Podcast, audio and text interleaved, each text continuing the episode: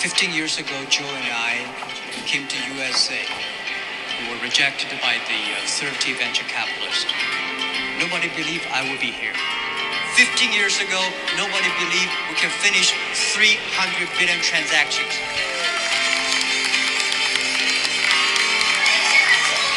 And we are lucky. Our team made things happen. Without my team, this thing will never happen.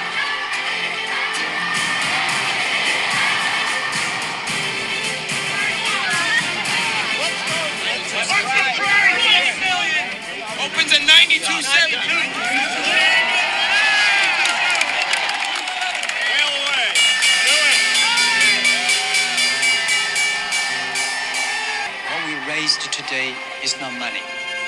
It's the trust. It's the responsibilities that we have. We can help millions of millions of small business and create millions and millions of jobs. Small is powerful. Small is beautiful. Thank you very, very much.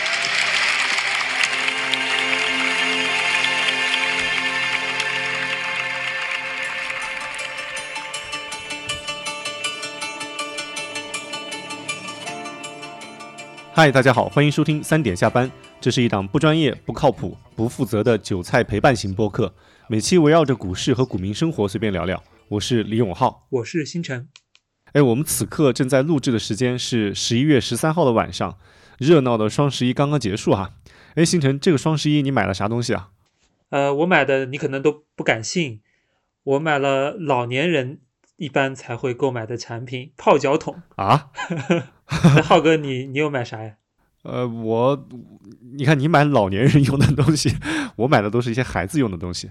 我自己就买了几瓶酒，因为看到淘宝有那个百亿补贴，它所以那有些白酒呢它便宜便宜了一点点，就买了几瓶，其实就是为了增加一个双十一的参与感。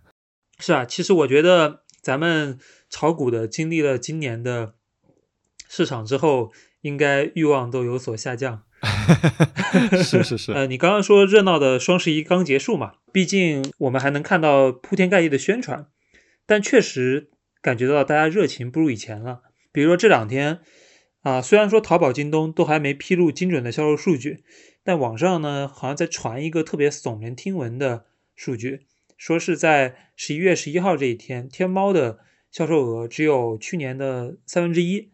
呃，我也看到了，但那个。不一定保真，我觉得现在自媒体上，现在媒体上的很多信息，真的不一定保真。对，啊、所以我觉得可以用一个官方的数据来做参考，就是国家邮政局的数据。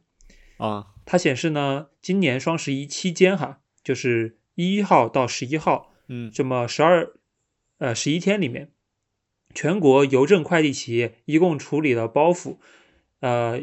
有四十二点七二亿件，同比去年呢是下降了百分之十点六。哇，我觉得这个同比下降百分之十，这个数据应该还是啊可信度比较高的。我感觉现在每年的双十一越来越像另外一个传统节目了，就是每一年的春节联欢晚会。你想想小时候啊，就是其实尤其在两千年以前，在大家的文娱活动还没有那么丰富的时候啊，春晚还是春节的一个蛮重头的节目的。很多人，尤其是北方地区的，都会守着电视看春晚。但现在，我相信我们的听众朋友们，其实可能对每年的春晚都已经不那么期待了。但是你又觉得春晚呢，我可以不看，但它应该在那儿。就像双十一，我买不买东西无所谓，但它应该在那儿，就像开启我们节日仪式感的某些背景音乐一样。哎，星辰，你是九五年的嘛？所以我我我不知道，像你们这一代还会看春晚吗？呃，说实话。如果不是为了家族的仪式感，自己一个人是肯定不会看的。我们都会觉得这个梗非常的老套，非常的刻意，对吧？他可能是为了，呃，为了另外一群人的需要。啊，浩浩哥，你你现在还会看吗？呃，我我还是会会看的，每年都还会打开电视来看一点。啊，那你这方面还还蛮 OG、蛮老炮的嘛？我，但我只是每年打开电视，去为了营造春节的那个氛围感。只不过现在，尤其这几年啊，它这个节目的娱乐性确实越来越弱了，马上都快变成一个教育节目了。去年的春晚，我硬着头皮看了三个节目，然后就把电视给关了。电，我发现我们现在的电影市场跟春晚有点越来越接近了。我已经很久没有去看电影院了，我实在是没有办法冒着被风控的风险去看一些主旋律电影。对啊，感觉都是走向夕阳的行业。其实并不是缺少片子，而是很多片子因为不让从海外进来吧，所以我们感受到作为观众就会感受到，无论是呃影片的内容还是观影的环境，都有好多的变化，呃，还以及一些不能说的原因。那说回来，就是浩哥，你觉得双十一为什么它不如以前？那么火爆了呢？我自己的观察是有两方面原因嘛。第一个是宏观环境，今年因为大家都知道的原因嘛，已经第三年了，整体社会面的消费数据都比较疲软，对应到网购，那多多少少也是受到一些影响。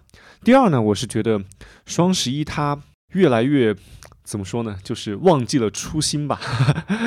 因为双十一最开始搞的时候，我印象特别深，是它打着的旗号是全场五折。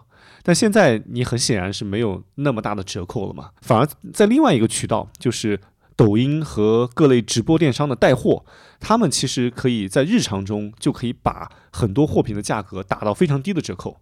那其实大家在日常中都可以以很便都可以以便宜的价格买到想要的东西，那就没有必要再去等双十一这样一个节点了嘛。所以我觉得直播带货这些新兴的渠道也算是。呃，影响双十一这个销售额的一个重要原因。但是不管双十一它的数据如何啊，我觉得我还是非常感谢双十一的，因为阿里巴巴它硬生生的把一个单身节变成了一个购物节，给我们平凡的生活啊营造出了更多的仪式感，也算是有很大的社会影响力的。说起这个，我就不得不提起我们我们的马云老师。虽然这两年啊他已经低调了很多，但是他还是处在舆论的风口浪尖嘛。我我个人还是非常尊重这位企业家的，他确实推动了很多社会的变革和进步。所以在我们这期播客的片头啊，我特意摘取了当年他们去美国 IPO 的时候一些演讲的片段。哎，你一说起阿里巴巴，我就想到了巴巴的股票。哎，你看，虽然说这一届双十一折扣比第一届少了好多，但是股票相比之前折扣可不少。不光是八八，在我们熟悉的。A 股、美股、港股市场现在可有很多打折的货，我很多自选股里的股票，相对以前高位都是跳楼价大甩卖了。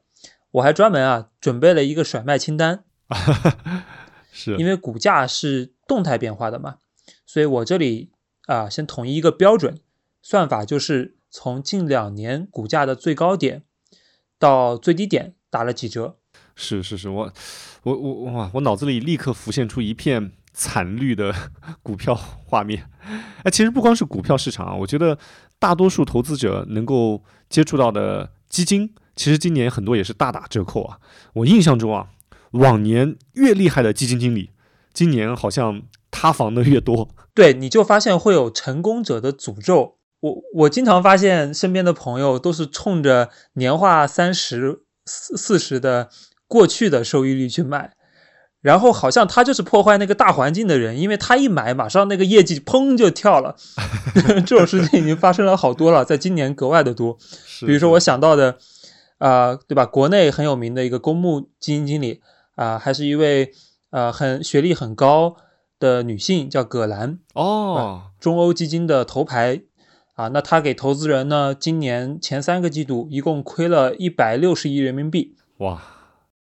你想想，在在四五年前，当时管一百个亿以上的基金经理都不多，人家 也是蛮传奇的。是是是。对，然后国外呢，像 Tiger Global，就是大名鼎鼎的老虎基金啊，历经了世界上那么多次金融危机，还还非常有名。那么呢，今年他们的全球基金呢，也亏了有百分之五十。啊，这个在我们圈子里面，大家可能比较清楚，大大众可能不太知道啊，这是一个很夸张的数额，嗯，因为 Tiger 他们是有做对冲的，哦，他们是 long shot，所以按理来说，它可以呃去做一个市场中性的策略，就是多空都能赚钱嘛，但是它还是回撤很大。像我了解到的也是公，不管是公募、私募，还有像你提到的一些国外的一些基金管理人，今年很多确实也都遭遇了滑铁卢。哎，说起这个，你今年的业绩怎么样啊？哦，我今年最惨的时候也亏了有三十多个点，因为我一直是满最少满仓嘛，然后还经常去加比较高的杠杆，呃，但是这两周行情还可以吧，就回水到就亏个位数了。哦，只亏个位数，那可以啊。啊，那浩哥你呢？怎么样？我 我我我我我都不好意思说了，这个那个我刚才不是说了吗？就是往年越厉害的基金经理。他们今年滑铁卢，今年亏得越惨。那我因为起始资金比较低嘛，但其实拉长看，我过往十几年的收益是秒杀各路基金经理的。所以呢。这两年我就亏的也比较厉害，我今年 反正哎亏的亏的亏的我都不好意思说了。哎，浩哥，我是见过你之前曲线的，那个你之前的曲线是可以把我的收益率拉成直线的。原来你刚刚就已经做好铺垫，给自己找好台阶了。啊，没关系，这个说出来吧，今年亏了多少，让大家也高兴一下。哎呀，反正哎，这这真的不好意思说，我我我我，这是我炒股十四年来最差的业绩。这样子。你你不是准备了一个跳楼价甩卖的清单吗？你你你来说一下都有哪些打折比较凶的股票，我来看一看我的持仓当中有没有可以对号入座的。这样讲一下，如果有对得上号的，那其实听众们听了大概也能猜出来我亏了多少。好嘞，那我就按照打折的呃折扣给听众们展示一下，今年的双十一很多上市公司的股票给到什么样的价格。好，好，好，那今天你就化身股票圈李佳琦，但是我们不会让大家去买哈，我们只是把股价的折扣展示给大家，供大家欣赏把玩，也供大家引以为戒吧。好，那今年呢，从大环境来看，不管是美股、港股还是 A 股，整个股指都是下跌的，所以说大多数股票的价格相对于年初都是打折的，但是呢，也有少数板块的股票是涨的。所以呢，我觉得咱们应该先关注一下这些优等生。哦，是，哎，讲一讲有哪些今年涨的？呃，我觉得涨的股票呢，可以分成两类吧。第一类，它是高速成长的股票，啊，然后这些股票呢，相对于会集中在呃类似新能源这样的高景气的板块里面，因为它不仅有政策的鼓励，那么也有下游需求的爆发。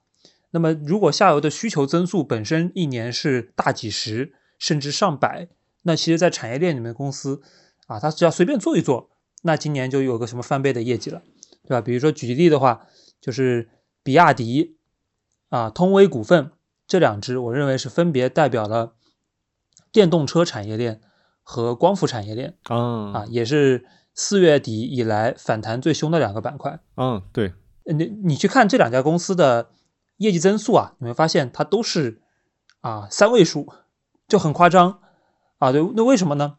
那比如说我们看比亚迪，它是它在几年前啊，大大家还可能觉得它是呃跟类似上汽一个级别的，但是呢，它它现在已经化成了国民神车了啊。在我老家那边，呃，小年轻赚了钱，他们不会觉得现在说什么奔驰。宝马才是他们一定要买的车，他们有的就是觉得比亚迪的东西性价比又很高，我买了不亏。所以说，比亚迪等于说它是借助电动车这个趋势，然后然后带起了身后的一整个产业链。我听说一个听说过一个说法，就说 A 股至少有几百家公司其实是靠着比亚迪活着的。哇，这么厉害！这就是龙头呃高速成长股作为龙头股的一个板块效应。然后通威股份。呃，为什么我单独把它拉出来去作为整个光伏板块的代表呢？因为这是一个非常有 A 股特色的成长股。啊，有一位大佬跟我说过一句话，说 A 股没有伟大的公司，但是它永远有伟大的企业家。伟大的企业家就是他可以从一个很 low 的行业，不断抓住时代机遇去做很高端的事情。啊，通威呢，他是老板是四川乐山人，最早是做饲料的。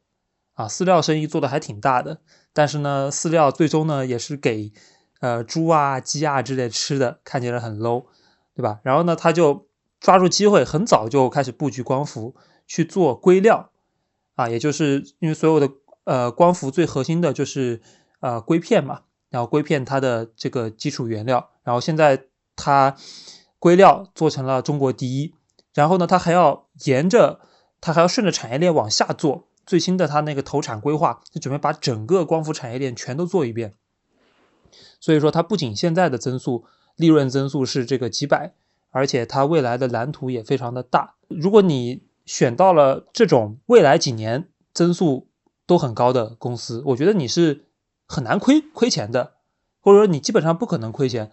我觉得你在不管在全球哪个股票市场，高速成长的股票都是永远的避难所。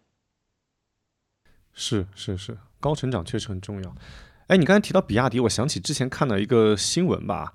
就是在今年如此惨淡的这个招聘市场上，因为经常我们都会听到裁员啊、毕业啊这些消息，但我看到了比亚迪好像还在逆势扩张，尤其是好像还招了很多清华、北大的这些高材生们。对呀，这也就这也是高速成长股的另外一个魅力，就是我认为呢，现在毕业生求职不都挺难的吗？其实毕业生最好的选择，他就是去到一家高速成长的企业里面。在他上升期去加入，因为这个时候他需求扩张就很需要人，然后呢，也也有很多呃很，他会把他会交给一些很重要的事情啊，比如说比亚迪，那可能放在五年前、十年前，他根本就不可能招到清华北大的人，但是今年你会发现，呃，我身边就有好几个清华的硕士都去面了比亚迪啊，比亚迪开的年薪还蛮高的，他能开四十万一年。那这个基本上就可以，呃，比很多大厂、互联网大厂都要高了，就堪称暗夜里的一道光啊！四十万对于制造业来说确实还还蛮可观的，但是在跟跟前两年互联网最景气的时候比，还是还是有差距的啊！是啊，那毕竟从双十一数据也看出来了，现在经济是一个 什么情况？对对对，你刚才说的高成长的板块，确实在这一轮股市的颓势当中。扛了下来，那还有哪些板块能够扛得住这种整体的下跌趋势啊？另外一个板块叫做高股息，或者叫高红利啊，比如说煤炭，比如说电信运营商，你会发现他们的分红率都非常的高。嗯，可能像中国神华、像中国移动，它一年给股东的分红可能就有十个点哦，这么高。那也就是说，我我假设。你的利润就不增长了，一直给我分红，我拿十年，我本儿能收回来，对吧？就白送股票啊。那么也很容易理解为什么在熊市里面，大家也会喜欢这种高股息的股票，因为牛市里面大家对未来的预期是很乐观的，都是想象。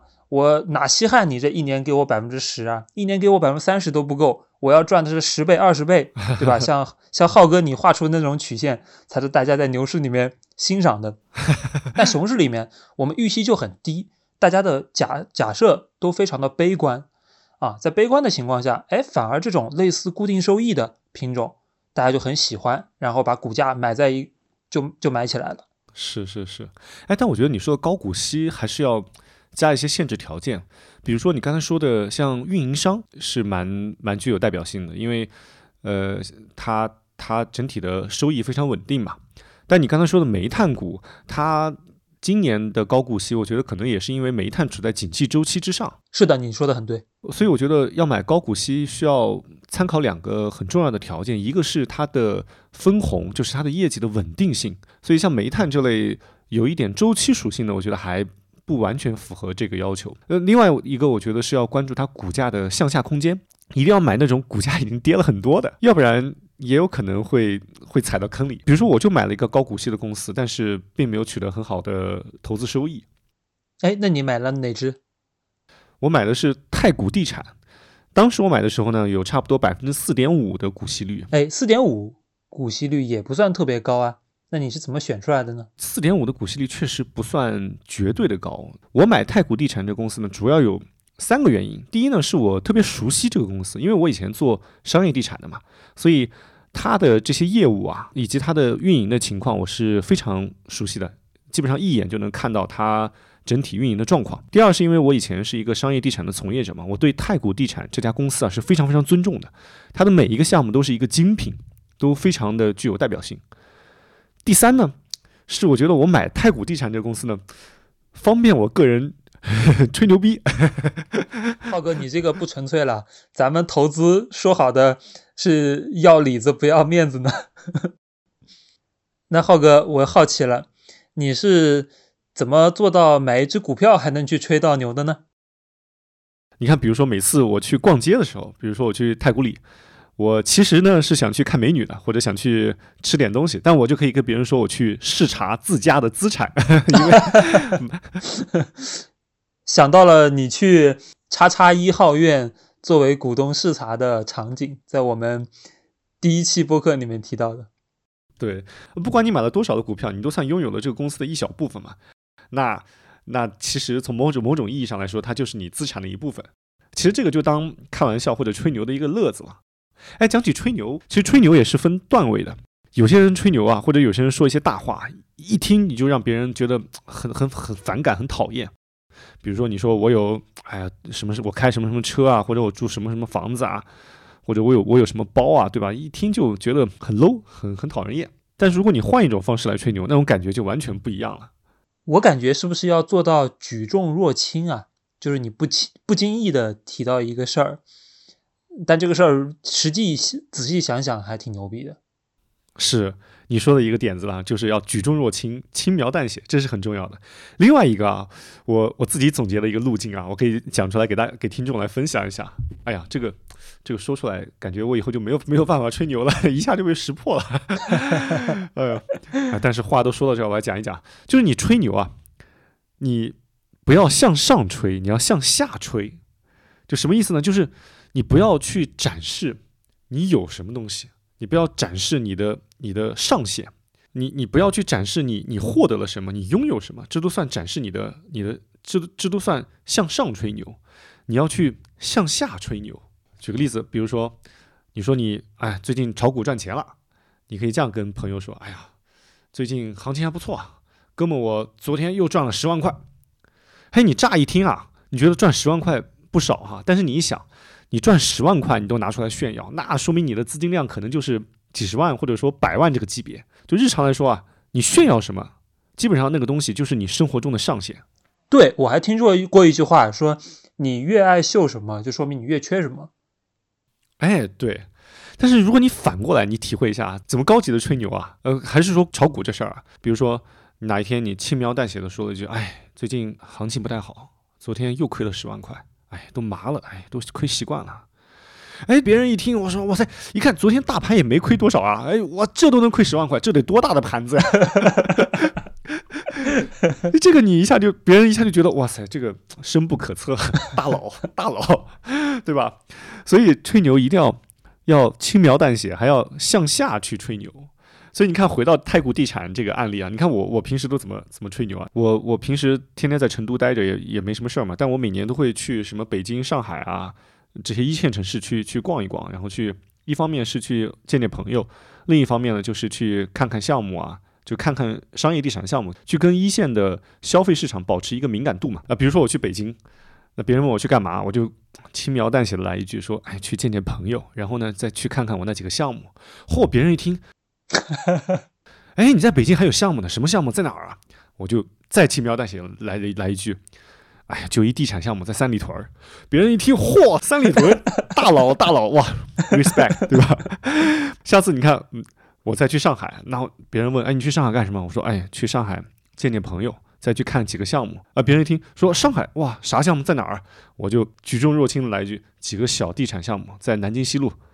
别人说：“嚯，南京西路 结棍，结棍，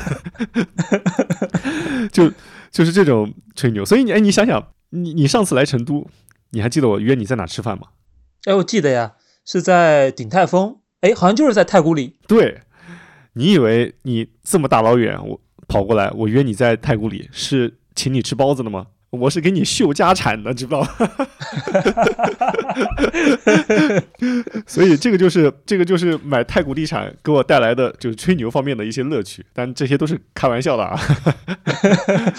哎呀，失敬失敬，我这种我这种买碧桂园的，跟你这种买太古的，居然能在一起做播客，真的是非常的荣幸。呃，碧桂园也是也是很厉害的。哎，看来浩哥太古买的还是很值得，毕竟作为太古里的股东，倍儿有面子。哎，没有没有，其实我就买了一点点啊，但是呢，这个参与感一定要有，戏要演足，对吧？啊，那浩哥收益怎么样呢？我不得不戳到这个问题啊。呃，亏了百分之二十。哎呀，比我想的好啊，还行还行，比基金经理比比大的基金经理好多了。对，这就是赚了面子，亏了里子啊！我亏的钱都够去太古里消费好几轮了。哎，那浩哥，你有没有分析为什么亏二十个点？呃，一方面因为太古地产它是港股，就是今年整体港股的流动性，就是整整体的大环境啊，呃，都在泥沙俱下，所以它也会跟着跌一些。第二个呢，就是它作为线下的零售，就是整体还是跟消费相关的嘛。那整体消费的数据，不管是线上还是线下，这几年都会受一些影响，所以它整体的业务的稳定性也是呃遭到了一些质疑。这这就是我理解的它下跌的原因吧。听你讲完这个。呃，我觉得高股息选股呢，大家确实还是要多加小心。一个是得避免周期股，还有呢，就算是太股这种，啊，可能周期性没有那么强的股票，它也会受到很多扰动因子因素的影响。是是是，股息可能不会那么稳定。好，那我们再回到这个股票折扣清单吧，我们就从上往下梳理一下，先从股价打八折的来看，怎么样？等一下。八折就不要提了。既然，我们既然来聊双十一的折扣，我们就这样子。双十一最开始出名是因为它全场打五折，你这样子八折就不要提了。今年八折的股票太多了，你就直接报五折以下吧。从五折以下开始，给我们报一报有哪些板块。行，那我就先从五折开始。哎，说到五折呢，我发现好多都是各种前几年爆炒的核心资产，各种毛。啊，比如说，你看贵州茅台最高的时候三万亿市值，最多跌到一点五万亿，这几天反弹到两万亿。中国中免就是中国最大的免税品经营公司，从最高八千亿市值跌到了现在四千亿，刚好是腰斩。嗯，然后呢，中国最大的 C 叉 O 公司啊，就是做药物研发服务的药明康德，它从五千亿也刚好跌到腰斩到两千五百亿。对。啊，所以这个也感觉也蛮巧合的哈。你会发现他们很多都是在消费品板块，还有医疗股板块。我听说过一个说法，呃，老股民都知道，叫熊市里面就要吃药喝酒，喝酒吃药。哎，对对对，吃药喝酒啊，想想呃也挺有道理的哈。是不是因为这些股票它可能长期的逻辑还是非常的坚固，大家消费也比较。稳定啊，所以说相对它的跌幅就不会那么夸张啊。其实五折真的是一个还好的数字了，因为是从最高点来算的嘛。哇，五折都变成还好了哇，那可见今年确实还是挺惨的。哎，你说的这些股票，就所谓的各种毛，各个行业的龙头，从传统意义上来说是所谓的大众情人的股票了。那你身边有没有买了这些股票的？他们今年都怎么样呀？呃，说实话，我身边呢都是比较年轻的投资者，所以大家买这种呃茅台、中免这种的还是比较少啊。我们年轻人喜欢过山车一样刺激的，这种可能呢是 old money 比较喜欢的。不过呢，我是倒是关注了一个呃茅台的死忠粉啊，他在雪球上也非常有名，他的雪球上的昵称叫乐趣。哦，我听过。这个乐趣大哥呢，他从啊，二零一零年开始，他就一直买茅台，然后一直就吹这一只股票，啊，然后他他就是觉得这股票涨到多少我都不会卖啊。确实，他在可能十二年里面是正确的啊，但是呢，他在十月份的时候刚发了一条动态，好像也有点动摇了。他说他开始怀疑自己的体系。啊，说我一直只拿着茅台，只买不卖，这个价值投资对不对呀？其实，在上涨的时候，我们是很难去考验我们的投资体系的；在下跌的时候，才更加的让我们直面自己的内心的恐惧，来看一看自己，来审视自己投资体系的短板。是的，我发现打五折是一个很微妙的数字，就很多时候，当你的股票跌下去一半了，哎，你就会一下子开始，呃，很很认真的去反思，会不会有什么地方错了。其实你刚才说乐趣大哥买茅台，从二零一一年买茅台只买不卖，让我想起了另外一个众星捧月的投资标的，就是腾讯。其实腾讯你今年也是打了有五折吧？啊，其实都不止，远远不止五折。腾讯呢，其实是从最高的七百四十七块，也就是去年初的价格，啊，跌到了最低是一百九十八块，然后呢，现在反弹到了两百五十八块，啊，为什么呢？我我之前都是说市值。但是腾讯，我是说价格呢，因为腾讯给我身边的人造成了刻骨铭心的回忆啊，而且它本身也是香港的股王，对吧？是港股历史上给投资者带来最多回报的公司。那么呢，我们就从这样一个股票再往上推，就来到咱们的两到三折的环节，你会发现互联网这个大的行业。啊，这个在几年前批量产生巨富榜上大佬的行业，它大多数的股票都已经打了两到三折，而且还是我说的都是龙头股哈。比如说我这里再列举一些数据吧，啊，比如有一个叫恒生互联网 ETF，啊，ETF 是一篮子基金，他买的都是一堆股票，一堆互联网股票，它呢是从去年三月份的最高一点一的净值。现在跌到了零点四，然后呢，拼多多啊，它是电商这一块成长最快的公司。其实呢，也是我身边的这种投呃投互联网的人，呃投互联网的私募基金经理，他们可能最认可的一家公司，因为在互联网里面算是成长性最强的公司。但是呢，它也从最高的两百一十二块跌到了现在的六十五点二元，啊，它跌幅比腾讯还要大。互联网的这波整体下挫啊，给我带来了很多思考啊！我也想趁这个机会跟听众们分享一下。哎呀，给你带来的还只是思考，那给我带来的就是硬生生的亏损啊！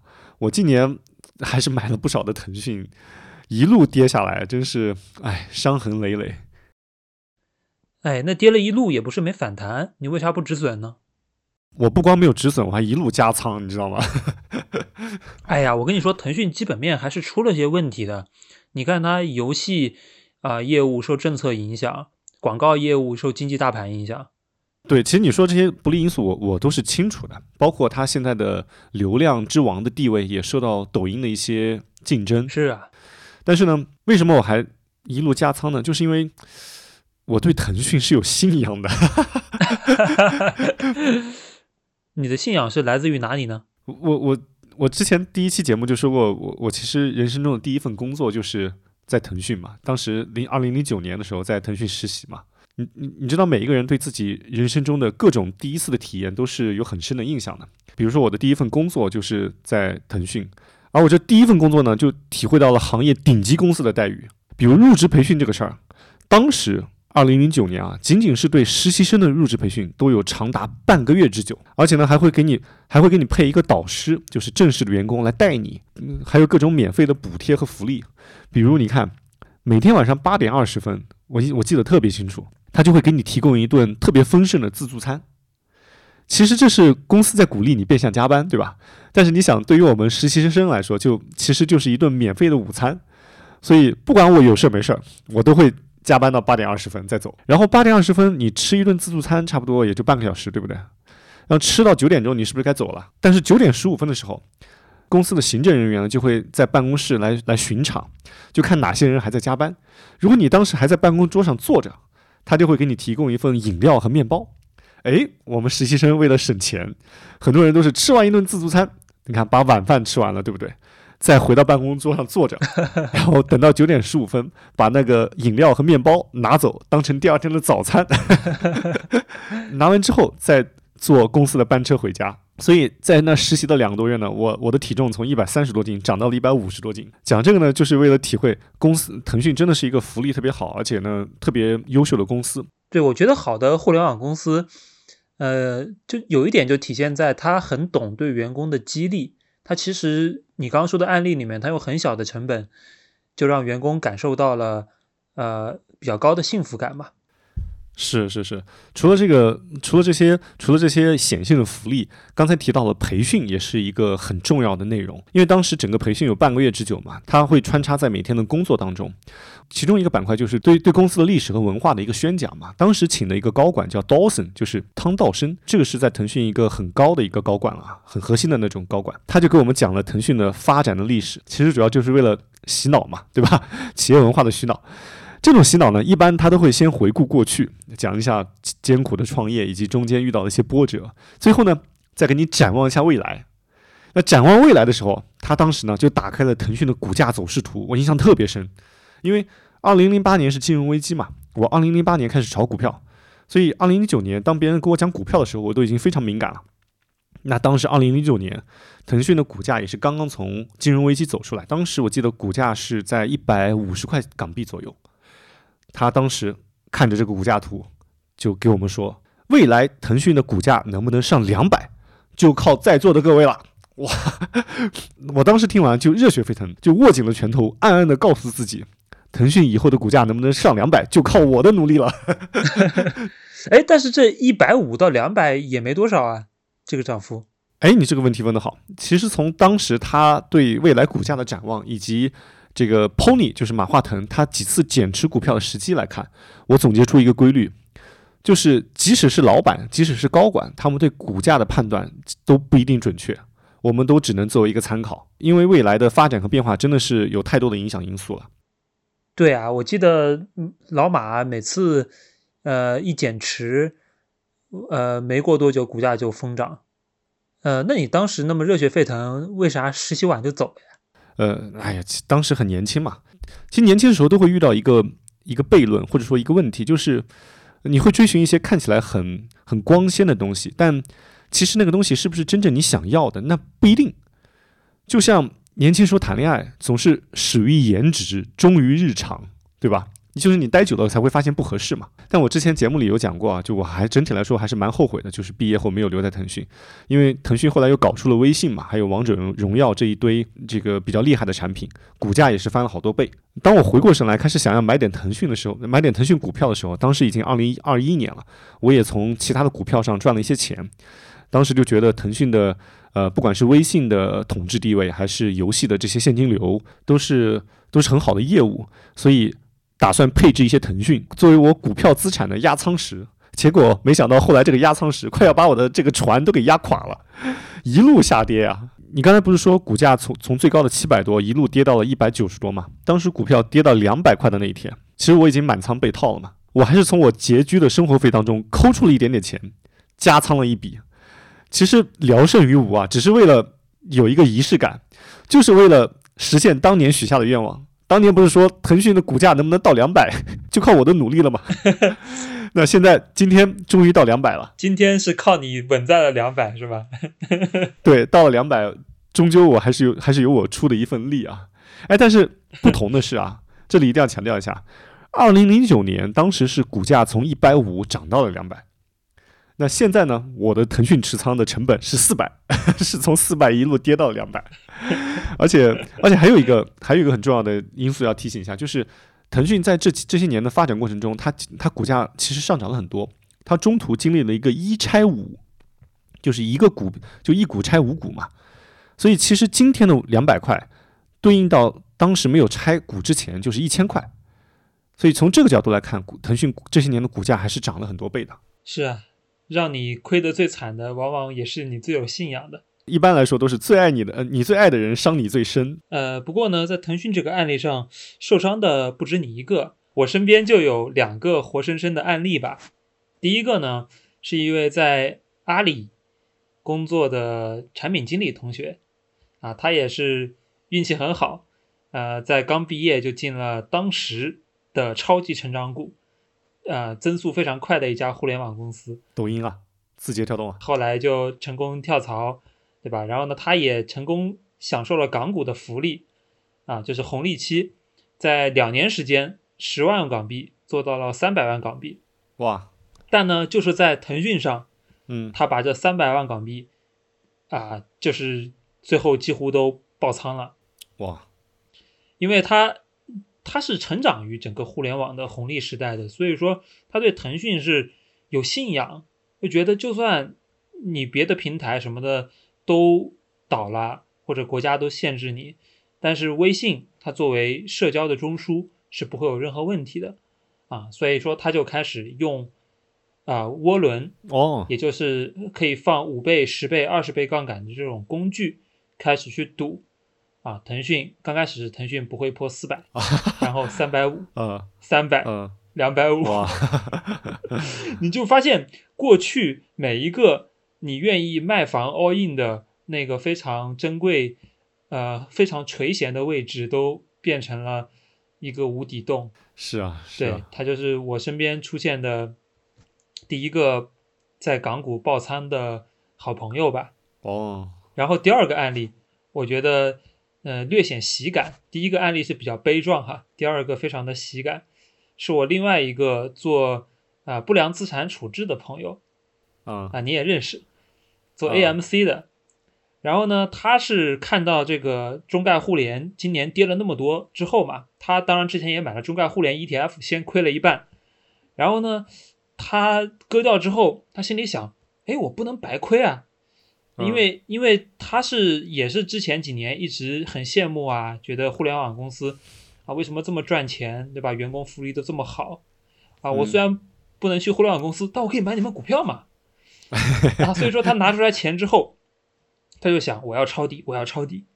那么我抄底呢，他也明白说自己不懂行业啊，不像你买太古，你买太古是行业里面的人，但他是跨了一个行业。对，啊，如果说之前那个爆仓的兄弟是因为在行业里对自己过于自信，那这个兄弟呢，就是因为非常谨慎，所以他的谨慎让他选择了他认为互联网里最稳定的一家公司，那就是腾讯。对，他买的时候想法是当一家养老公司，就觉得他能够跌得少，然后他也是在四百这个位置跟你一样的成本买的，哎呀，然后特别搞笑的是他在两百一十的位置割肉了，割掉，哇塞，就是他他是这样的，人的心理是这样的，就是你在跌的时候，你很难割，尤其是散户啊，因为散户你就麻木掉了，你就不想看，是，对吧？你就觉得跌吧跌吧啊，甚至跌到后面你还跌的激动了，哎，就是 就跌出了一种刺激感，心里想你赶紧跌赶紧跌，反正好像跟我没有关系。啊，因为它，因为你脑中可以幻想一个未来某个时候它可以涨到五百，然后你赚了百分之二十五卖掉这样一个哎场景嘛。是是是，，啊但是呢，一旦呢它跌了很多之后开始反弹，嗯，你就忍不住想卖了对对。啊，因为你你会想，哎，那这反弹突然反弹这么多，那会不会我卖掉之后我可以用更低的价格接回来？他当时想做一个所谓叫做 T，然后在然后四百一直跌到一百九十八都没有卖，然后从一百九十八反弹了五个点到两百一，然后卖掉了，然后就再也没有接回来。哎呀，哎呀，这个案例其实本来也是一个悲剧啊，但是确实让我们听出了一点喜感。你说的还是身边的一些比较年轻的朋友嘛，他们整体的资金量还不算大。我听到的在腾讯身上爆仓的还有很多大资金。就什么样？什么叫大资金呢？就是至少一个亿以上的才叫大资金。呃，他们是怎么爆仓的呢？因为腾讯是港股嘛，对吧？有很多在国外的，或者说在香港的一些一些资金量比较大的人，他们都是银行的一些 VIP，对吧？都是一些这个高高净值高端客户。很多银行，尤其是外资银行，他们会给这些高端客户非常非常低的融资成本，可能只有一个点。尤其在前些年整体的融资利率特别低的情况下，他们给他们融资成本非常低。所以这些人呢，他们也不会去做非常高风险的投资，他们就去买一些最稳定的那些龙头公司，比如说香港人很多买汇丰，我听说。汇丰是一个对，比如说像过去很多年的腾讯，它的业它的增长一直很稳定，每年也不会特别多，但可能每年就有百分之二十左右的呃所所每年就有百分之二十左右的稳定增长。它拿百分之一的资金成本去撬动百分之二十的成长，在那些风调雨顺的年年份，看起来是一个很稳赚不赔的生意。但是哪知道这两年腾讯都跌了那么多，所以他们不经意间就突然就咣就爆仓了。这些都是很大的资金哦。哎呀，上亿的资金就这样没了。是啊，是啊，所以，呃，以腾讯为代表的这些互联网企业，我觉得这一轮真的给蛮多的投资人带来很大的伤害的。啊，是啊，但但其实我虽然说在上面也有一些损失，但我觉得它给我带来了非常宝贵的教训。一方面是针对对于产业的，一方面是对于投资这件事情的。嗯，讲讲。那我先说产业，就是你会发现任何一个行业它都有着自身的产业周期。比如说，我们可以划分为从啊概念期到种到种子期，到成长期，到成熟期，再到衰落期。就在每一个期间呢，它给市场呈现出来的基本面信息是不一样的。对，市场去看的点也不一样。那同时，那那很显然适用的估值范式也会不一样。比如说，就拿互联网这个行业来说吧，你在九几年的时候啊，当时互联网是在一个纯概念期吧。那那个时候，在纳斯达克，很多公司只要改一个名字，后面加啊，后面加一个 net 啊，那股价就能翻几倍。其实跟我们在 A 股炒妖股一样。是是是。然后呢，后面呢，到了一个高速成长期，你会发现大家。重点看的东西变成了你的活跃用户数，但是这个时候看盈利的投资者他就被淘汰了，因为你根本不可能买到当时在快速成长的亚马逊，无论是国外的亚马逊还是中国的啊腾讯这种公司，啊，然后呢，呃，再再再进一步，它可能进从爆发期，呃，进阶到了一个稳定成长期。他觉得说，我可以看到这家公司每年能有百分之三十左左右的很稳定的增长，然后它的估值体系保持不变。那这个时候呢，可能估值范式也就切换了，有那个没利润的公司，那就看 PS，对吧？市销率有利润的公司，它也许就可以看一下 PE。当然，你根据你的增速不同啊，但这个我要强调，这个增速是你预期未来的增速啊，因为过去的已经过了。然后你不同的增速匹配的这个估值也不一样，对。那么这一轮互联网的问题是出现在哪里呢？就是之前其实它的增长已经好几年都不太行了，对你发现没有？是，其实就是移动互联网在啊一三一四一五当时爆发了一波大的机会，对。但其实是在一七一八年之后，整个行业的用户增长基本上就很差了。啊，已经是是啊个位数，就我们叫这个 low digit 这样一个 low single digit 这样一个状态，但是你会发现大家都开始利润增速很好了，啊，就说明它已经开始很明显的从开始从成长期往成熟期切了，啊，成长期与成熟期很关键的一个差别就是成长期的公司它最重增长，成熟期的公司最重现金回报，是是，就像我们二十多岁。啊，或者说三十多多岁的年轻人，他找工作可能看的很，哦，我可能现在你不用给我很多，但是我可能想想要更多的股票，或者说，呃，我我现在打这份工，它可以给积累一些经验，让我后面薪资可以每次跳槽都能够涨很多，对吧？我看的是这个东西。但是呢，你如果相亲市场上，你去问一个四十多岁的大叔，啊，没有人会 care 你这个增长多少，你必须要拿出实打实的说。哎，你一年赚多少钱，或者家里有多少家产？所以说，在过去四五年，其实互联网公司都在进行这样一个范式切换。虽然说它用户不增长了，但其实它反而能把更多的精力从 growth 转移到如何去从现有的用户身上去赚到更多的钱。所以你发现很多公司都一样的，他们的策略都是去提高啊，想办法去提高 take rate。然后有限的用户如何去发掘他们不同的价值？比如说我做社交的，哎，那么我现在一一可以考虑我卖东西给客户啊，或者说我朋友圈插更多的广告，对吧？不断的把它导流到各个方面。你你要知道，这个时候它产生的利润增速，它可能持续性是没有那么强的。啊，它它其实是在不断的去 从你已有的存量客户身上去拿掉它的啊。去去拿掉它的潜藏的那个金矿，但矿总有挖完的一天啊，所以互联网就是经历这样一个问题。那之前冲着百分之二十三十的人，呃增速的人，突然发现不增长了，今年腾讯它就是突然就是负增长了，而阿里负增长出现的更快，因为阿里出现了一个更强的对手，就是拼多多。当你竞争格局也恶化了之后，完了这个估值方式范式要重来了。原来腾讯大家觉得伟大公司可以给二十到三十倍 P，啊，那么现在一家成熟的公司，我你的对标可能是中国神华呀，是，其实这种煤炭公司啊，因为你做的跟挖煤有什么区别呢？你不增长了，你就是要分红啊，啊，那那现在所以现在腾讯是十倍 PE 嘛，阿里之前跌跌到了个位数 PE，是因为市场预期它都不是不增长，是预期它会持续的下滑，这里面有政策的原因。啊，也有这个在竞争中觉得它团队活力不行了的原因，啊，所以说我觉得其实咱们做投资特别要警惕的一个事情，就是拿着上一个产业周期节点的估值思维去套下一个节点。然后呢，在投资思路上呢，我我也有一点分享吧，用一个词来概括，就叫时代的贝塔。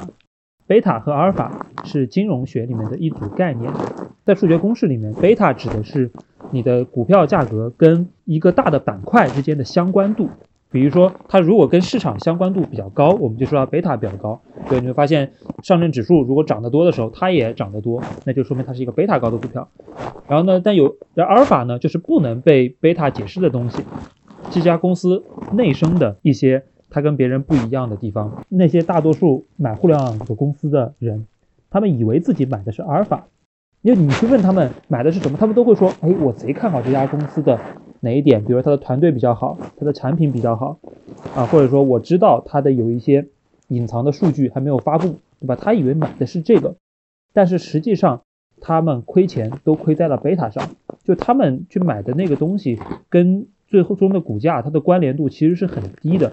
在互联网里面表现的特别明显。为为什么说那么多互联网公司，大家股价走势都很像呢？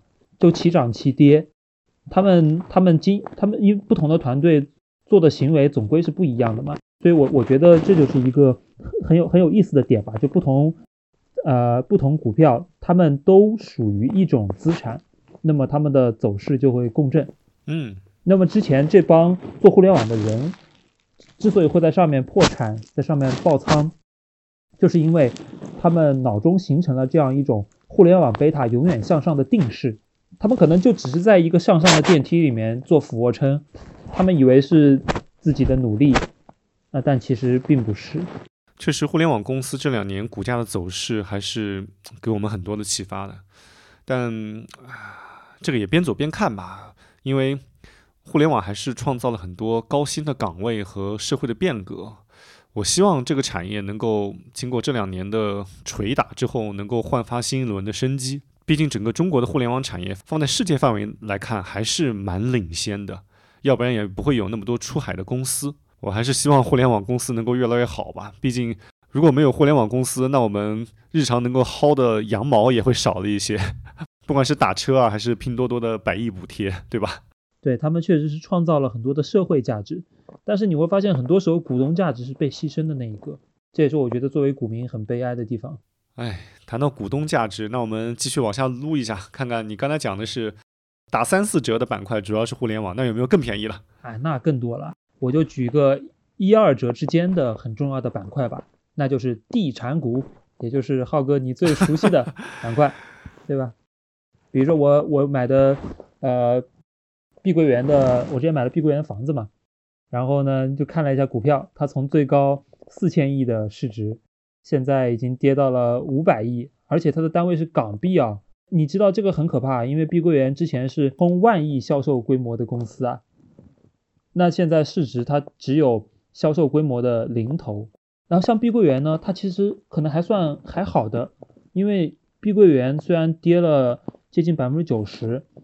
但是呢，它还没有算躺平，有大量的房企都已经躺平了。就躺平就是说我不还债了，老赖。你知道恒大对吧？恒大是过去销售规模最高的企业，那从二十七块钱跌到了一点一一块六毛钱，现在是在停牌状态。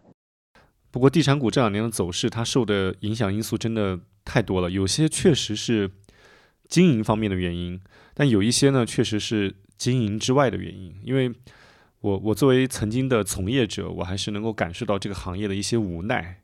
在繁荣时期，地产行业还算是蛮高薪的行业嘛。但这两年我都能听到不少同事被裁员的消息。还有就是因为我最早是做地产股赚了第一桶金嘛，那我也认识到很多之前做地产的投资人，他们也在地产上亏了很多钱。哎哎，其实不说他们了，其实我自己也在这方面 踩雷了。你是踩到了哪家公司啊？我买了融创服务，这个而且我买的价格已经很低了，我都是在这个它的股价腰斩再腰斩之后买的，结果没想到买了之后还能再来膝盖斩。嗨，咱们也是套友啊，啊，我还买了融创的正股呢，哇，然后现在还停着牌呢，我的六千块钱就套在里面了，是从两万块钱跌下来的。哎，浩哥，你之前不是写过一篇看空地产的文章吗？为什么还会去买地产呢？我写的看空的那篇文章是在二零一八年写的了，当时我是旗帜鲜明的看空的，但是我最近是今年六月份买的买的融创服务，其实它已经股价跌了很多了嘛，而且我当时买它其实有两方面的考虑，呃，出于理性的考虑是物业公司它的它的这个资产负债情况跟地产公司还是不太一样，虽然我知道 很多地产公司其实已经把物业公司给掏空了。金科，对我还是存有一些幻想。这是从理性的角度来说，我觉得那个价格应该是可以尝试一下。从感性的角度来说呢，因为你知道我的赚股市里赚的第一笔钱就是买融创嘛。除除了这个除了这个因素之外，其实我毕业当时没有留在腾讯，进入了地产行业的重要原因之一，就是我在很早在大学期间读了一本叫《地产江湖》的书，里面就细数了那些做地产的大佬。其中就有孙宏斌的故事，所以其实我算是受到他的召唤才进入了地产行业，而且你想，我又在又又在融创上赚了第一桶金，那那种感觉就像是冥冥之中，他像是你职业发展或者说人生道路上的一个引路人一样。当这个大哥突然有一天，就像很多电影里演的那样，就是当年带你混社会的大哥突然被抓起来了，蹲监狱了，那蹲了几年出来之后，你作为小弟。肯定还是要去监狱门口接一下的，给大哥递支烟，来个拥抱。可能就是这种小时候受到的这种江湖义气、兄弟情谊的这种感染啊，这种书啊、电影啊看多了，就就觉得人和人之间总有一种超脱于金钱和利益之外的一种连接。但这种连接呢，就其实是不好意思说出来的，只能小声的藏在心底。嗯，其实我听你说的这个还蛮触动的。因为确实跟你接触这段时间，我觉得你是一个很讲兄弟义气的人，这在这个时代还是蛮珍贵的品质。呃，然后我从理性的角度去分析呢，我觉得你讲的呃遇难大哥去救一救，这个还是有背后的原理的，就是资本市场对一家企业会有记忆，如果这家企业之前他帮投资者赚过大钱。或者说他公司治理特别优秀，或者说他曾经呃让大家觉得非常崇拜，呃，那么他下一次说他要东山再起，那么确实会有一帮死忠粉会呃支持他的。就是游资大哥们跟我说，这个就是市场里面的义气啊，是是是，或者说一家公司的 credit。你刚才提到一个很重要的点，就是这个公司或者说这个人帮别人赚得过钱。帮别人取得过成功，我在融创服务这笔投资上亏损之后，我我的一点我的一个深刻的体会就是，你在什么地方赚到过钱，或者说你通过什么路径赚到过钱，你就很容易陷入到一种路径依赖当中。但是呢，当这个世界发生变化的时候，那你有可能还在当时的那个思维定式当中，却不知外面已经天翻地覆了。其实我们经常会对自己的投资进行一些复盘嘛，尤其是那些让我们失败、让我们亏钱的投资案例。但是呢，那些让我们赚到过钱的一些投资案例，其实也需要，甚至更需要我们的总结和反和反思。因为只有这样子，你才有可能稍微清晰一点、稍微审慎一点的去分析哪些赚到的钱是靠运气的，哪些赚到的钱是真正靠实力的，而这些靠实力的，哪些又可以逐渐归因到我们的方法论当中。这个是我在。融创服务这一笔投资亏损当中得到了最大的体会。哎，刚好前两天有个朋友在极客上问我啊，那那一个问题是你在二零二二年有什么新的认识吗？我我的回答就是，我认识到赚到钱可能有些时候是运气的成分更大。但是如何赚到并且守住这些钱，则需要更多的实力，需要你补足不断的补足短板。这个就是我在融创或者说在地产板块又之前赚到过钱，那最近又亏了很多进去的一个 深刻的体会吧。我想到了一句话，叫做“凡人未果，菩萨未因”。嗯，就说我们看待一个人，评价客观的评价他，还是要去看他分析的逻辑。就我身边很多骗子，我总结他们的跳大神的特质，就是他他会不断的跟你说他之前哪只股票推的很牛逼，赚了很多钱。是，但是你仔细去问他的逻辑，你会发现他自己没有什么逻辑，说不出来。那这种就要警惕警惕，他其实是在利用人性的贪婪在 sell 他自己的东西。是，是但是是他的东西是不是可持续呢？我觉得这个是一定是打个问号的。哎，你是不是也买了一些地产、地产公司或者产业链方面的公司啊？因为我记得有一天你突然打电话问我关于万科的事情。我为什么问你万科呢？是因为我在前期播客也跟大家介绍过，我判断板块见底有一个指标叫做多头崩溃底，就是看之前看好的人他们崩溃了，然后我就觉得可能到底了。当时是一个大 V 叫梁孝永康，他亲了万科嘛，所以我当时就问你。啊，当时抄了一波，赚了钱。然后呢，很有意思，就最近又有一个雪球上的朋友，他的基金清盘了，他是全压物业的，就跟你买融创服务有点像。但是呢，他确实是忽视了一个点，也是我觉得你刚刚呃提到的逻辑的漏洞，就是你买物业，你图的是一个呃低杠杆，然后提供稳定现金流的资产嘛，但是。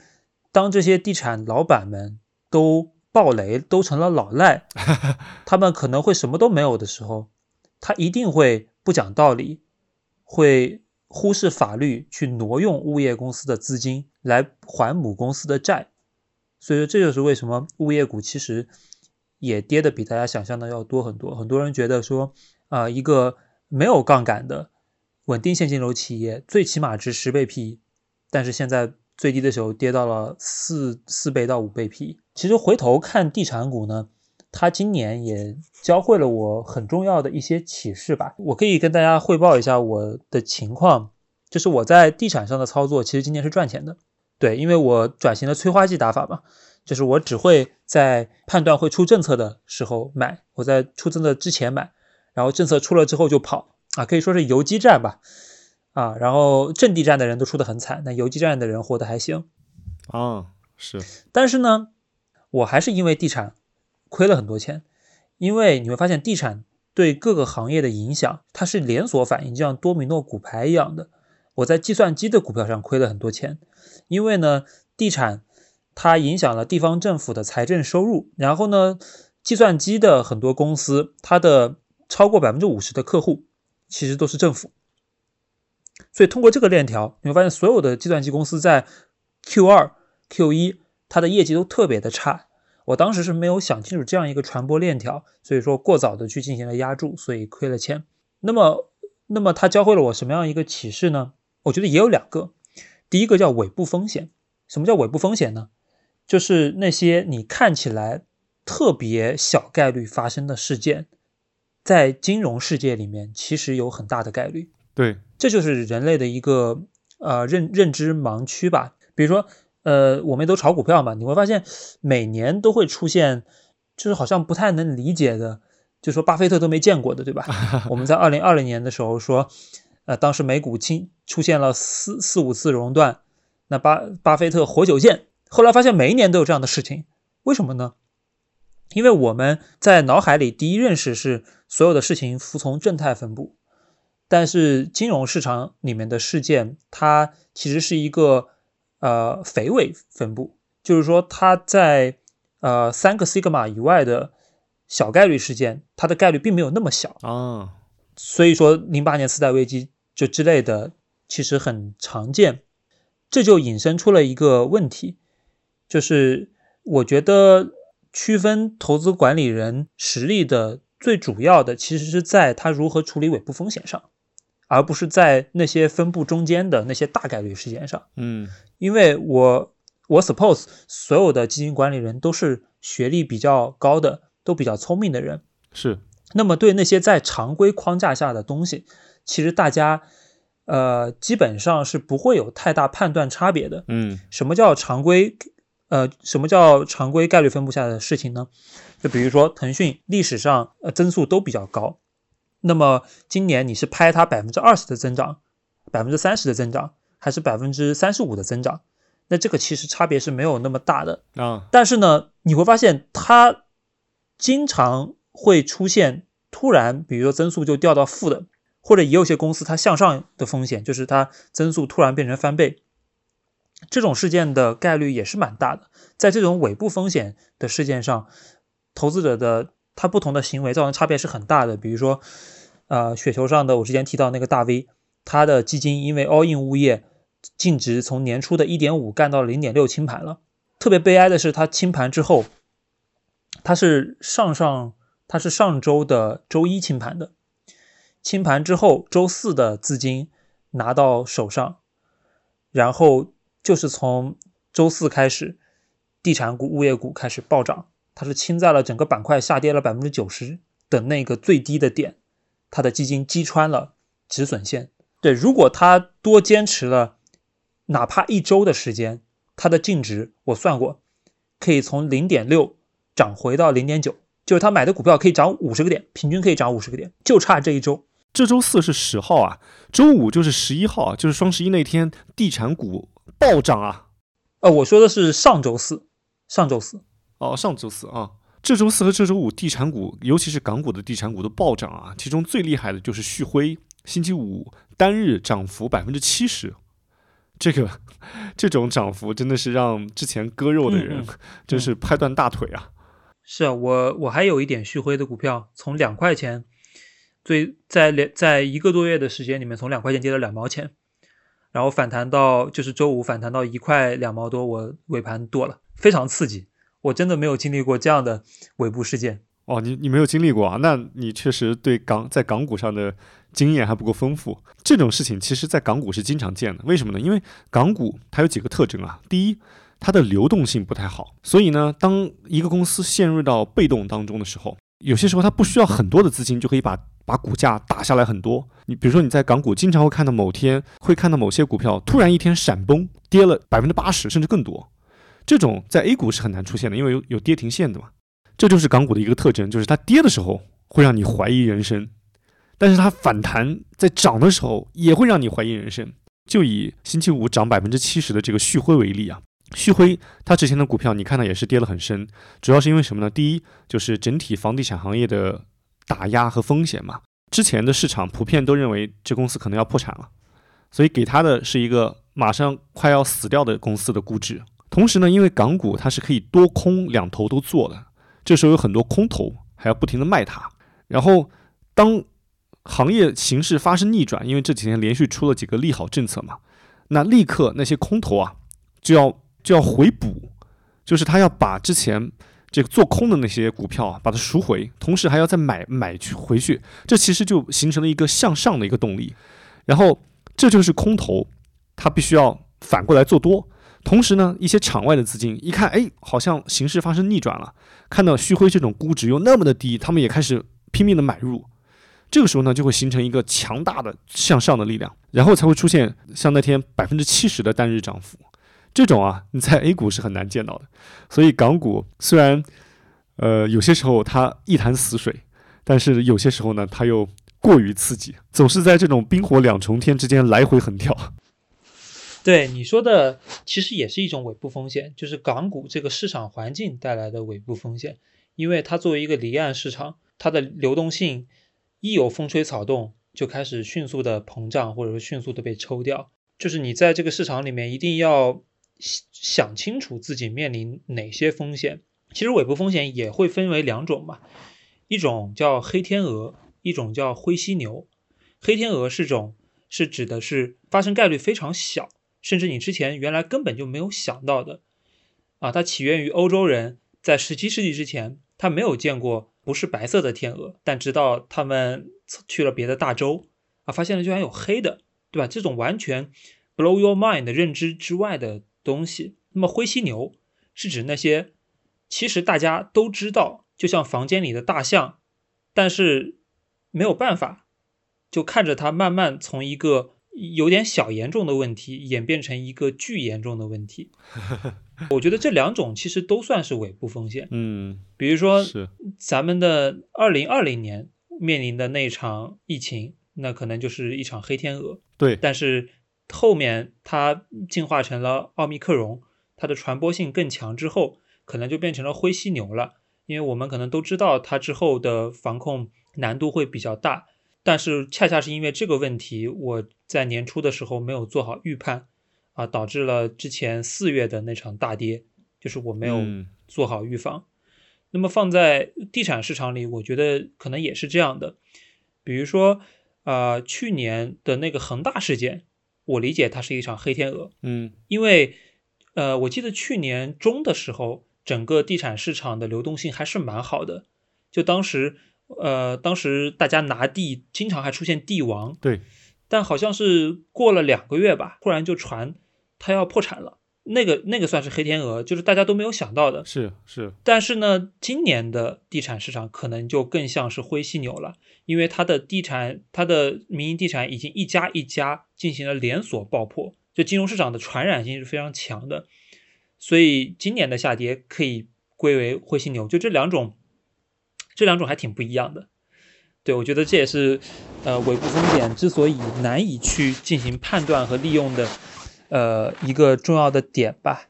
哦，你说的尾部风险，哦，这个我明白了。哎，那你刚才说的两个启示，另外一个是什么？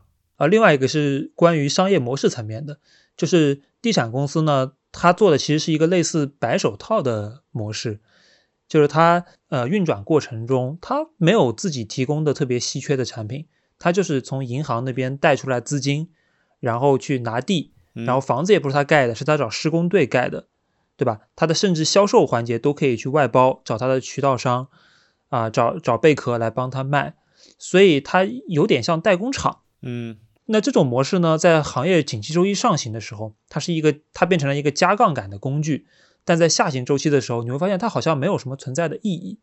这个是商业模式层面上我的一个反思，哦所以我自己是判断说，就算这波政府救市救起来之后，我觉得它的估值也给不高啊，这是内涵在商业模式里面的一个问题。是的，是的。当然，它估值给不高，还有多方面原因啦。比如说，它的负债比较高，它买了很多地，对吧？在上行周期，地就是很值钱；但是在下行周期，当你的储备的地开始跌价的时候，那可能就会导致你资不抵债了。这个也是它商业模式的一个弊端。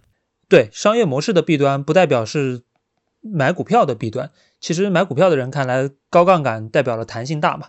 然后其实跟呃跟这个商跟地产一样，商业模式同样存在一些瑕疵的。我觉得电子烟也是一个很值得呃探讨的行业。哦，电子烟，哎，电子烟今年好像打的折扣更多啊。电子烟打了几折？你那边盘点过吗？哎，它就在我的零点三折板块之中。哇塞，还有零点三折。真的，你敢相信吗？0.3 有零点三折，而且这个是在一在一年一两年的时间里面就跌掉了百分之九十七，就是悦客，对吧？哦，电子烟的龙头消费品牌。哦我觉得它它跌下来有两个重要原因啊，一方面是政策的一些改变，另一方面是它当时上市时候估值实在太高了。它上市那一天，让悦客的创始人立刻成为了中国的首富，但是只当了一天哈。呃，我当时还写了一篇文章专门讲这事儿呢。哦，哎，说起来，一年前的就跟梦幻一样的。当时我才参加一饭局，旁边有一个某北京最大资管的汽车研究员，当时他就给我推啊、呃悦客。我我心里想，你一个看制造业的人，为什么会给我推一个消费品公司？然后他说，因为这是尊贵的消费品公司呀，只有尊贵的消费品公司可以按 PS 估值，可以给到一个星辰大海的估值。我们制造业这都是打铁，不行的。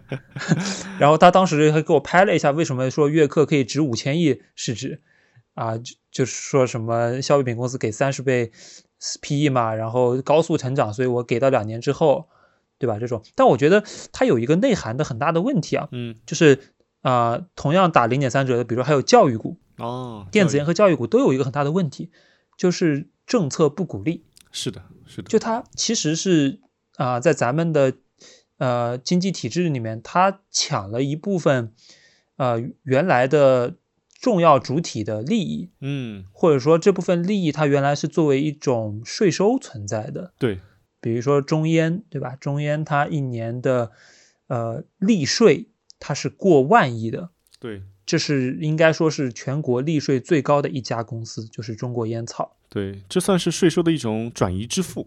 哎，对，其实它是取之于民，用之于民的。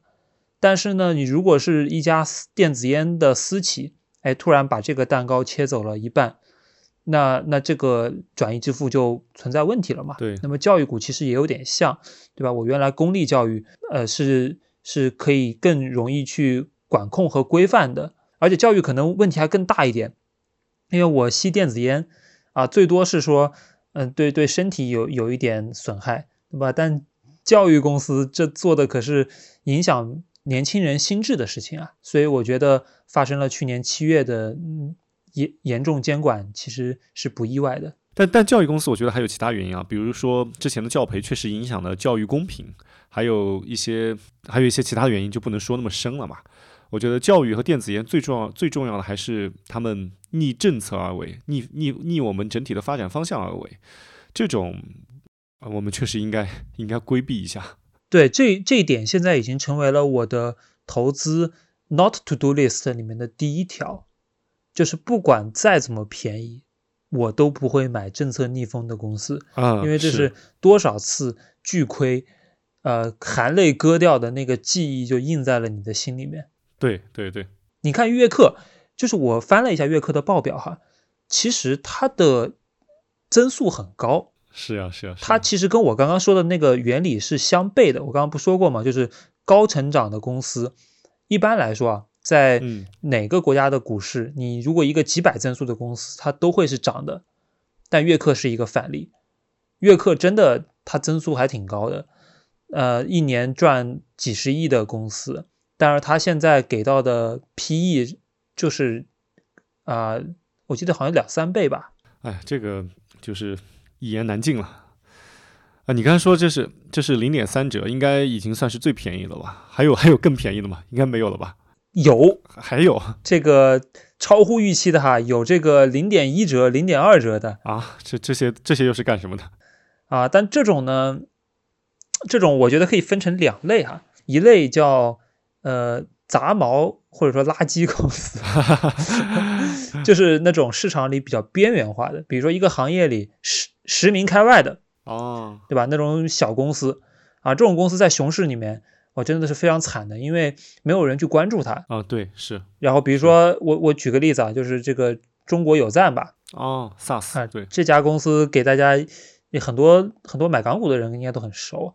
去年初的时候，那个东方港湾的老板但斌不还发了一条微博，哦，对我看到，吹这个千亿有赞。哎呀，这家公司是做电商 SaaS 的，说白了就是线下很多商家嘛，呃，他想在网上开个微店，啊、去做他的私域流量啊，就可以用有赞的系统，啊，在上面去卖货，然后包括有赞在巅峰的时候还接入了啊抖音、快手这些平台，然后帮啊、比如说快手上的一个呃一个大 V 可以帮他去去带货，但是呢，这公司就从一千亿有赞跌到了十亿有赞。而且经历了大量的裁员，百分之三四十级别的裁员，也报表也开始巨亏！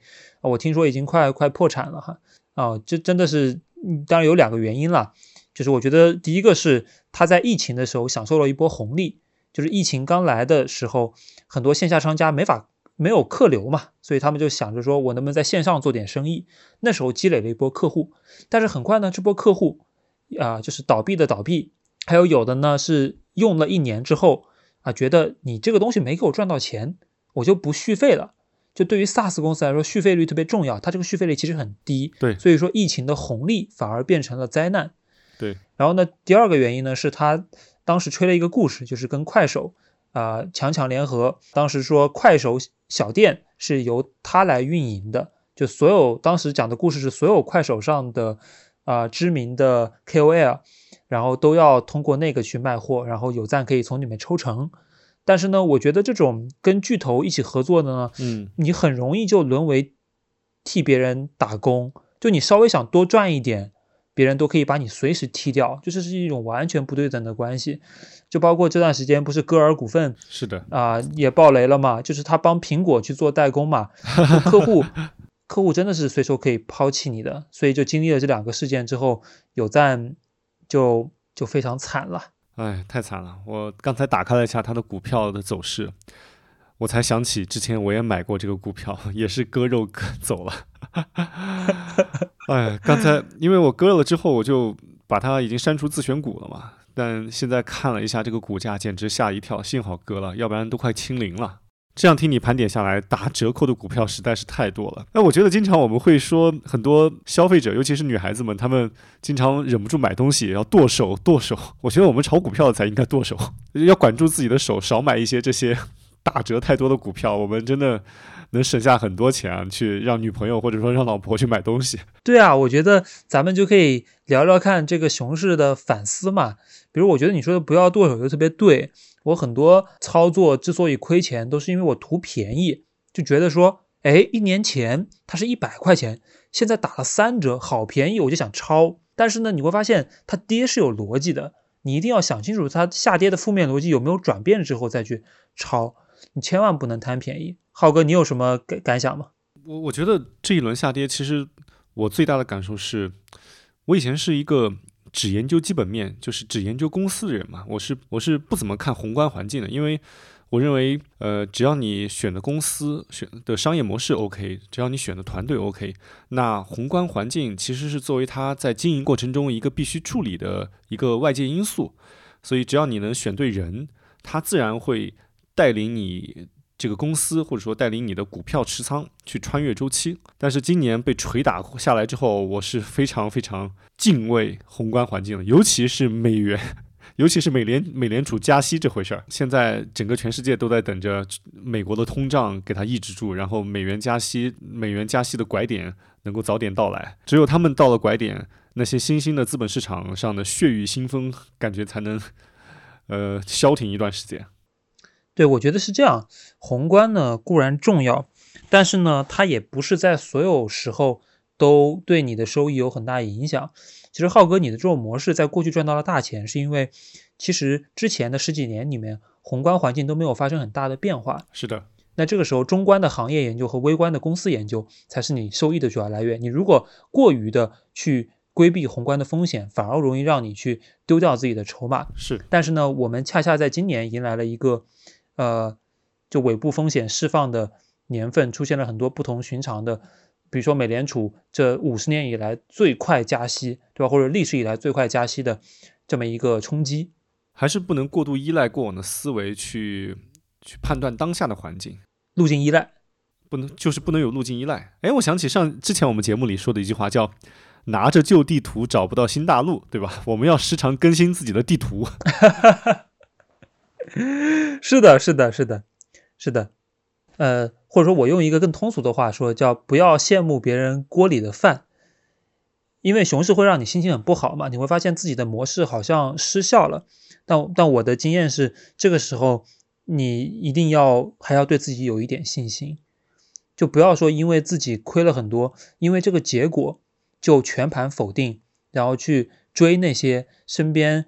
呃，那些模式这段时间有效的朋友的作业，对，比如我那个在两百一卖掉腾讯的呃朋友，他就是犯了这样的问题。我今年有几次没有抓到呃暴力的反弹，也就是因为我去羡慕别人的那个东西了。但其实你最后最后能赚到大钱的，只有靠自己的体系。而且这个资本市场最有魅力的地方，就是在于，呃，所有之前一段时间特别有效的模式。超额收益的来源，它几乎下一个阶段都会埋掉很多人，就市场就在不断的进化。对，就像你说的，市场它是在不断的周而复始，或者说不断的进化当中。就像过往的那些牛熊转换，其实也是一样。我们还是要对未来有信心啊！当我们现在已经走入深冬的时候，我觉得春天 应该也快来了吧？哎，你看这一，你看这一年整体市场上大多数股票的下跌啊，已经给我们。那么多的伤痛和 和感悟了。我觉得下一期我们可以总结一下过往的那些熊市。你看，我是二零零八年入市嘛，你我也是经历了牛熊转换，算是至少有三轮了吧。其实每一轮的熊市给人的感觉和感悟都还是蛮不同的。哎，我们下一期可以总结一下那些年我们经历过的熊市嘛？我觉得应该也是蛮有意思的。哎，是啊，我我是比较想讲一下熊市里面我身边的众生相，就是大家身上都发生了什么样的精彩的故事和心态的转变。对对对，不管是我们自己身上的还是我们朋友身上的，应该还是蛮蛮多很鲜活的素材的。那行，咱们今天就先这样子吧，我们下一期来聊一聊熊市的事情。好，下一期再见。那行吧，那就这样子，拜拜。